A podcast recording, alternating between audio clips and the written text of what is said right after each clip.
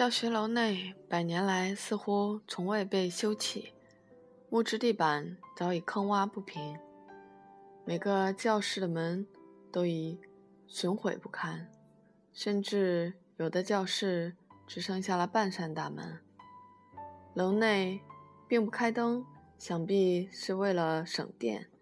借微弱的天光，看到了每间教室上都有牌子。说明该教室的功用，而那些牌子上的英文字迹已早已模糊不清。我们小心地沿螺旋状楼梯来到一层，楼外的叫嚣声、呐喊声也随之热闹起来。一层最小也最黑暗，仅有一扇发光敞开的木门。和他对面的校内通告牌，通告牌上只贴了一张崭新的宣传海报：“大吉岭警民友谊锦锦标赛。”当跨过木门，一片热闹的似乎不应属于大吉岭的景象铺展眼前。一个并不宽敞、标准的球场上，聚集了上百名学生，正为一场。颇为寒酸的球赛呐喊助威。此时，我们两个异乡来客似乎未能引起任何人的注意，或者我们与他们看起来真的太相像了。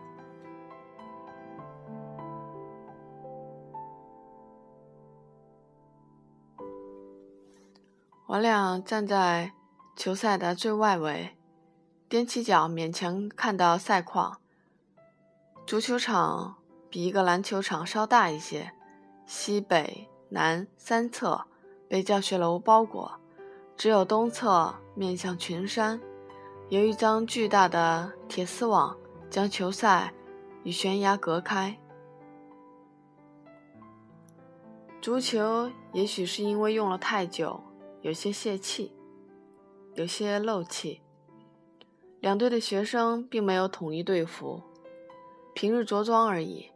想必他们对场对场上无论是对手还是球友都非常熟悉，这让球员配合的时候需要辨识的不再是球衣，而是面孔。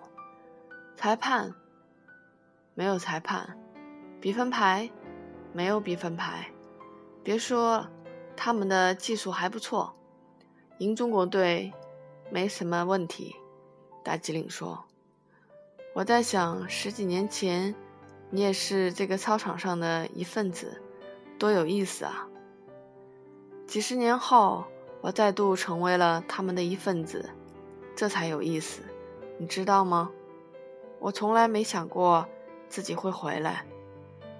自我离开的那天起。”为什么觉得自己不会回来？原因挺多的，但是我突然觉得都不重要了。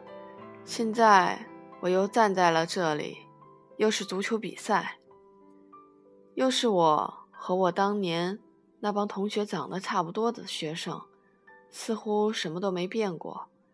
当年的那些狠话，过了十几年，都像放屁一样，早忘记了。就算不小心想起来，也无所谓了。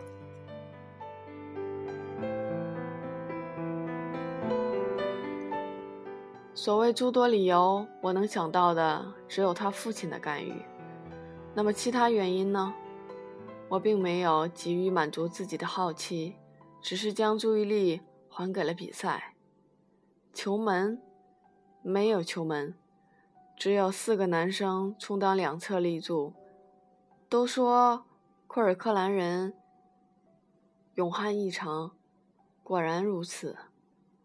几分钟后，中场休息，我和大吉岭小姐走到了球场东侧铁丝网下的长椅坐下。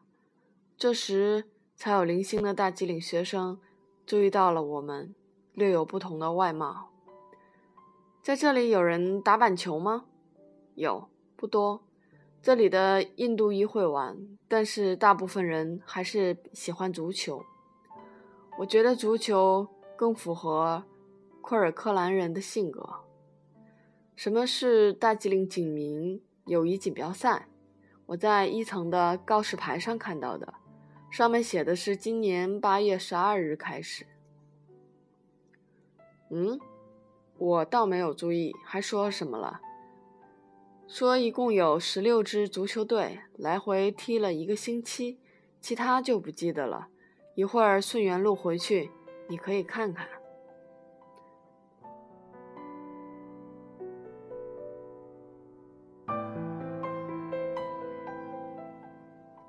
说一共有十六支足球队，大吉岭警民友谊锦标赛就是大吉岭警察局搞的足球比赛。之前出了很多事情，闹得警民不和，警局就用这种方法赢回了一些失去的声誉，就是公关。为了和大吉岭老百姓搞好关系，每年都有吗？差不多吧。反正我在这里读中学的时候就有了，我走了这几年有没有停过就不知道了。我看到驻守大吉岭的士兵大部分都是印度裔的，那警察呢？基本上全是印度裔。那他们组织这种大吉岭警民友谊锦标赛，大吉岭人会买账吗？要看事态有多糟，今年闹成这样就不好说了。搞不好和去年一样，去年怎么了？那是挺逗的，我也是听这里的一个朋友电话里告诉我的。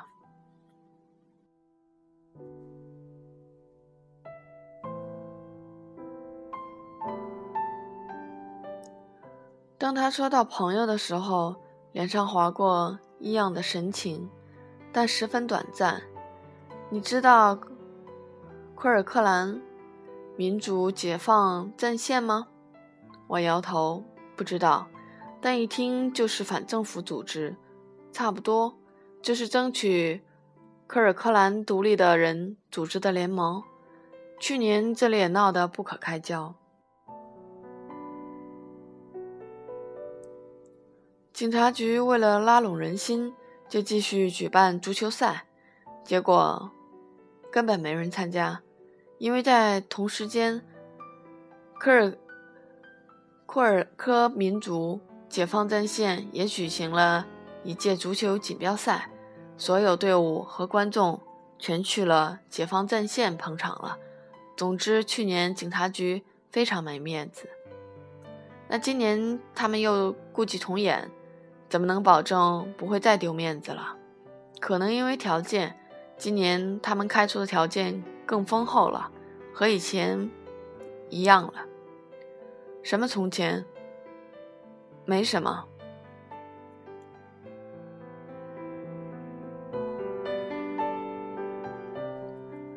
一段本稀松平常的问题，却让我多了许多问题以外的疑惑。譬如，一个离开大吉岭多年的人，为何会如此关注这里的足球动向？譬如。令他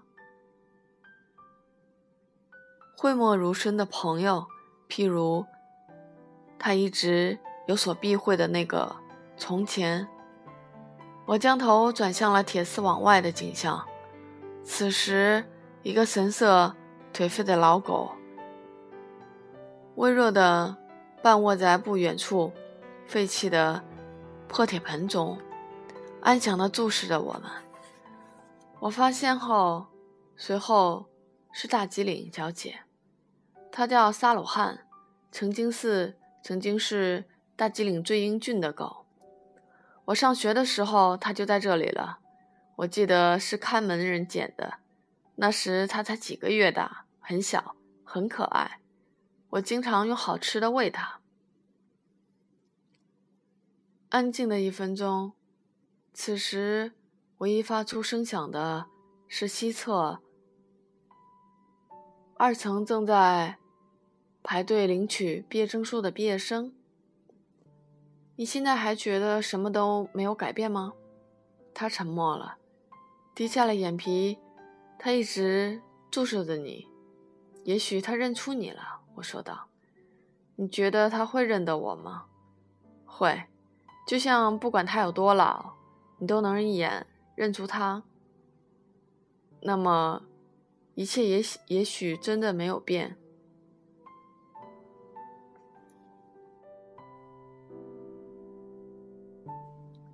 当球赛下半场即将开场的时候，我和大吉岭小姐起身准备离开。此时，那只老狗也一同吃力地站了起来，走出了破铁盆，但只是走近了两步。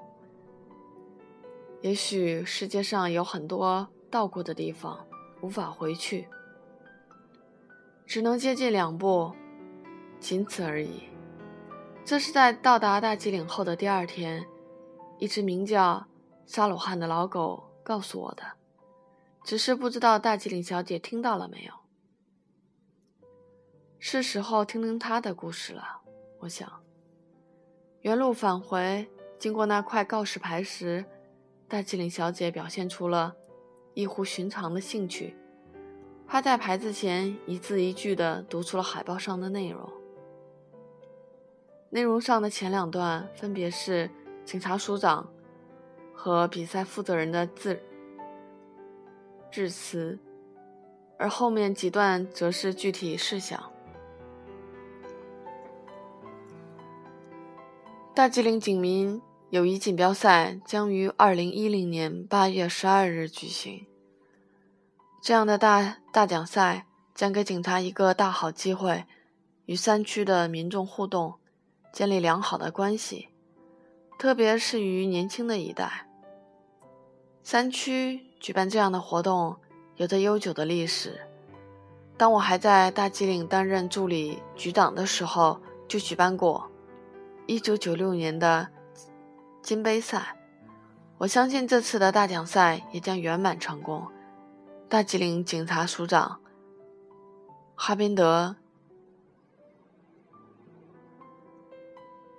我们主办方相信，除了能与大吉岭民众建立沟通的桥梁外，也能提供发掘足球天才的机会。我们相信这个山沟里有很多具备才能的人。我们组织这次大奖赛就是为了发现他，发现他们。我们将发掘优秀的、有天赋的选手，帮助他们申请入读本邦足球学校接受训练。我们希望这样能给这些年轻人创造一个更好的未来。大吉岭萨达警局负责人。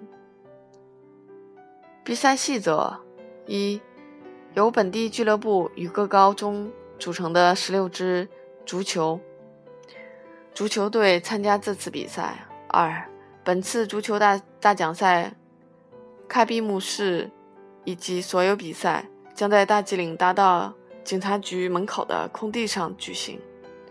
三，大奖赛冠军球队将赢得一万卢比的奖金，亚军就赢得一半。四，比赛中的优秀年轻选手将在警署的帮助下入读本邦足球学校。哈宾德，哈宾德。大吉岭小姐反复念着警署组长的名字，若有所思。而我只是不紧不慢地念道：“冠军球队会得到一万，折合成人民币是一千三。”这些印度领导是不是一直都这么不大方？知道我们为什么要赶走他们了吧？我们走吧。我轻轻地提议道：“等一下。”你可以陪我去一个地方吗？说这话的时候，大经理小姐不再强势，反而满脸青涩，像个高中生。在她的带领下，我们来到了主教学楼后的一座幽静、被荒废的房子前。房子的窗窗窗户上被上了很多根木板，封得严严实实。大门却不见踪影。大经理小姐见状，只是僵直地站在那里愣神。我站在她身后，没有说话，没有动作。以前我和她来这里都是爬窗户的，因为大大门永远都锁着。没想到今天再来，窗户被封了，门却不见了。你觉得这说明什么？他的声音开始颤抖，那是哭泣的前兆。你等我一会儿好吗？我进去一下。我没有，他没有等我回复，就迈进了房间，足足二十分钟。他迈步而出，他的脸始终左转、右转，回避我的注视。尽管如此，我还是发现了他的双眼微微泛红。我们一前一后。二人走上来时上来时的路，身后的加油声也再次由大变小，直到踩上了那条仿佛能为世界静音的长廊。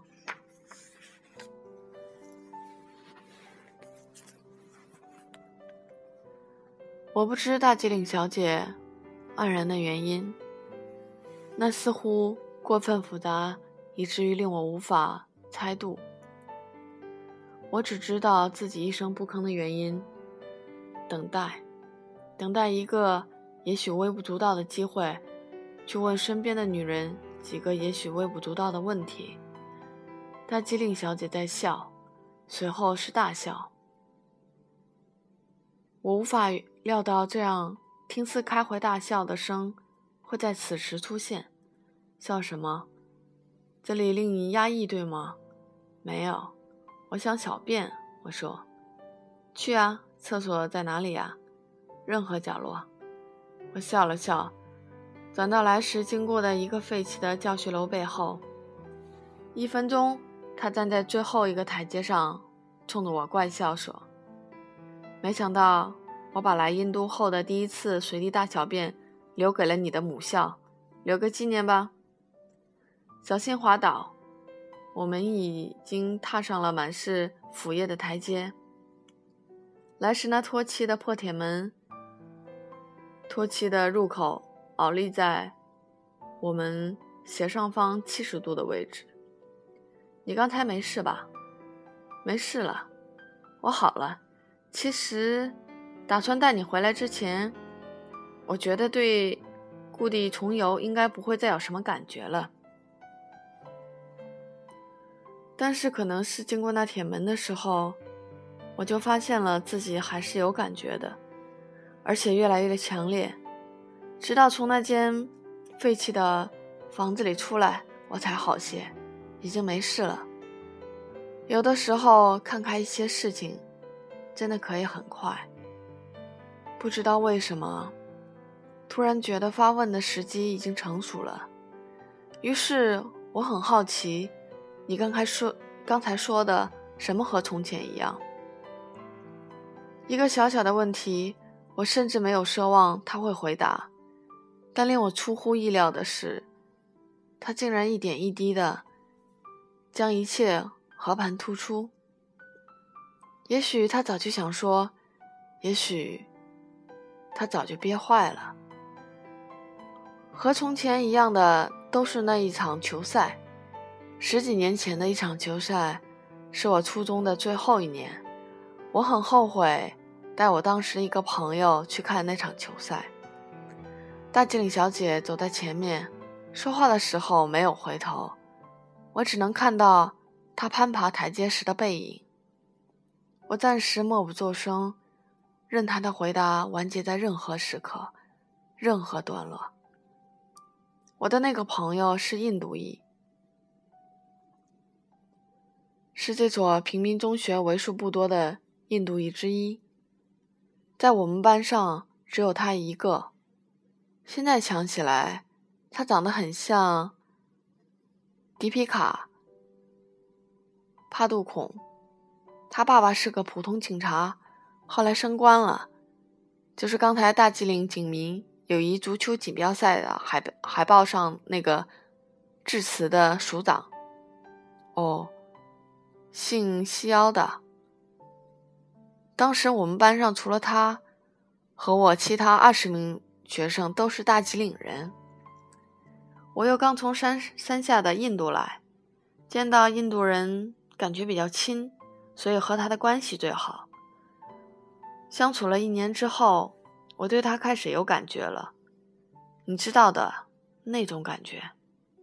那种感觉出现后，我很慌张，刻意的与他疏远了一段时间。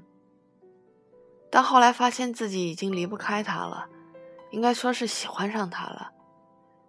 记得我们当时常常翻窗进入刚才那间废弃的房子谈心，是旷课去的。那段时间，我们真的很快乐。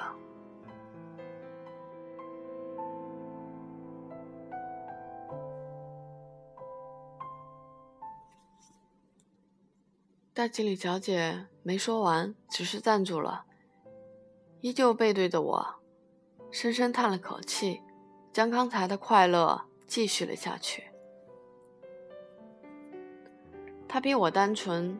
他不懂我的企图，他喜欢我，但不是那种喜欢。我一直都知道，但当时太小了，才十几岁，不会去考虑什么结果，就想得过且过，能开心多久就多久。不知道哪天，我爸就又把我转回加尔各答去了，然后德里，然后孟买，然后任何一个地方，直到有一天。我还记得，那天是那那几年大吉岭最热的一天。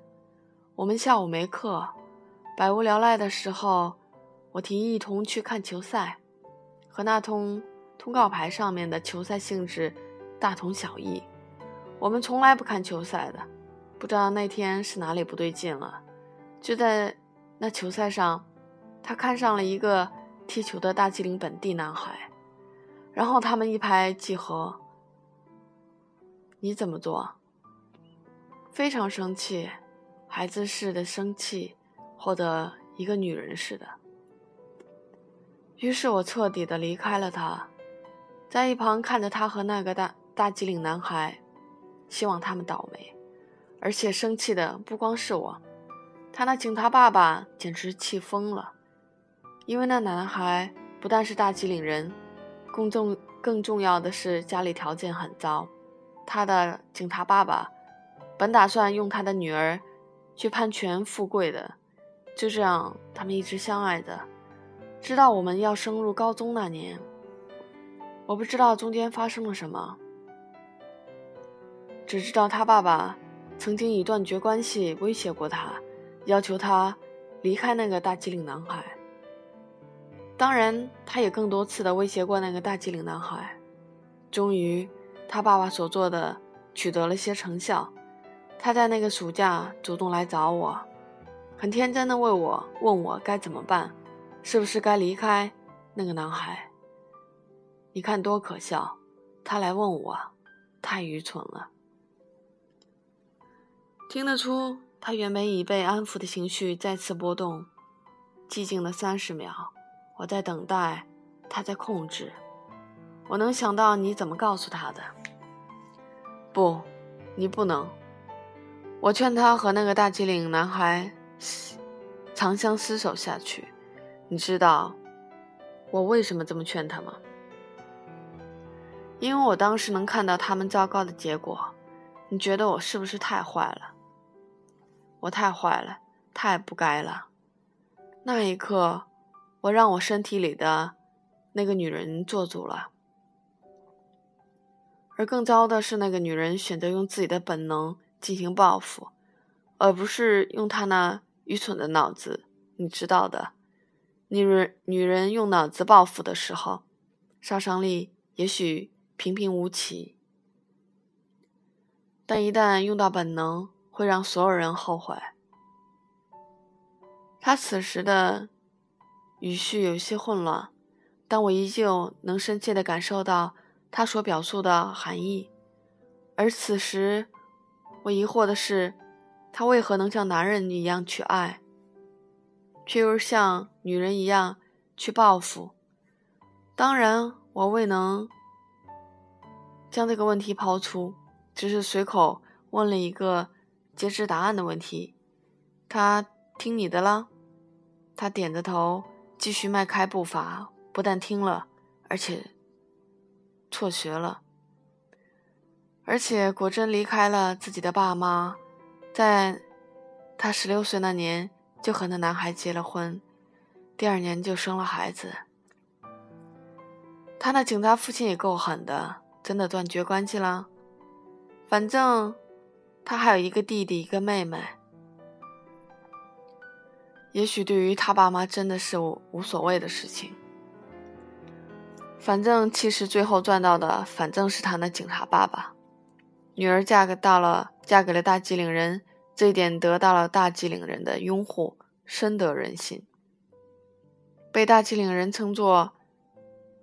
有库尔库尔克女婿的印度警察，也不知道绰号还是雅号。总之几年间平步青云，你也看到了，现在是署长了。那么他现在还好吗？不知为何，我少有关心的起和自己毫无相干的人来。我少有的关心起和自己毫无相干的人来。他过得很糟糕，贫贱夫妻百日哀，说的就是她和她丈夫，只能靠微薄的工资和她署长爸爸每月寄给他们的少量生活费，满墙过活，不是断绝关系了？哪里会断得干净？她和她丈夫为了那生活费，她的署长爸爸为了保住那绰号。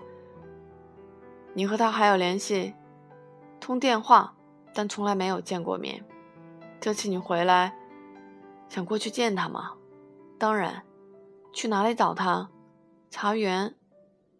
我不知道该不该问什么。你觉得他会原谅你吗？他想了很久，谈不上原谅。你不了解他，他太天真了。我都不曾怪我，他都不曾怪我。我跟你说的，他都没有想到过。你确定吗？确定。终于，我们回到了台阶的最上端，站在那扇著名的铁门前，他终于将头再次转向了我。我看到了一张被准备好的、早已恢复宁静的脸。他将手伸出，正要为我重新拉开铁门的时候，我问道：“对了。”这个破铁门到底是入口还是出口啊？刚才是入口，现在是出口。